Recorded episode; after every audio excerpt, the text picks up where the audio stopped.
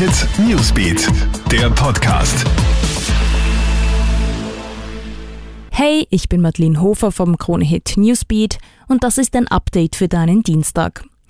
Wie geht es mit dem laufenden Schuljahr weiter? Bildungsminister Heinz Fassmann ist heute Vormittag vor die Presse getreten und hat über den Stand der Dinge informiert. Die Schulen bleiben weiterhin geschlossen, wann sie wieder geöffnet werden, ist noch nicht sicher. Er versichert aber den Schülern, dass alle ihren Abschluss machen können. Ob die Matura tatsächlich am 19. Mai starten wird, soll erst nach Ostern entschieden werden. Fassmann peilt eine schrittweise Wiederaufnahme des Schulbetriebs an.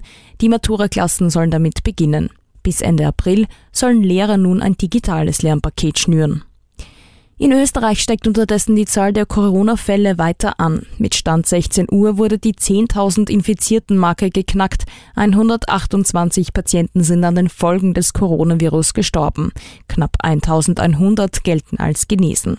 Weltweit gibt es aktuell rund 800.000 bestätigte Coronavirus-Fälle sowie rund 40.000 Todesfälle, die auf das Coronavirus zurückzuführen sind. Besonders schlimm betroffen ist derzeit neben Italien auch Spanien, wo bereits über 8.000 Corona-Patienten gestorben sind.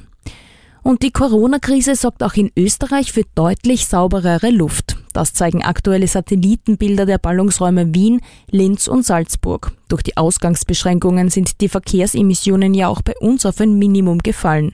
Laut dem Land Salzburg sollen allein die Stickstoffdioxidkonzentrationen in den letzten Wochen um 40 Prozent gesunken sein.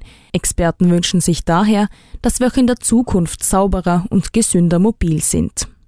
Ja, das war's dann auch schon wieder. Aktuelle Stories gibt stündlich im Kronehit Newsbeat, online auf kronehit.at und in diesem Podcast. Und wir freuen uns auch, wenn du unseren Podcast auf allen Plattformen abonnierst. Krone Hit Newsbeat, der Podcast.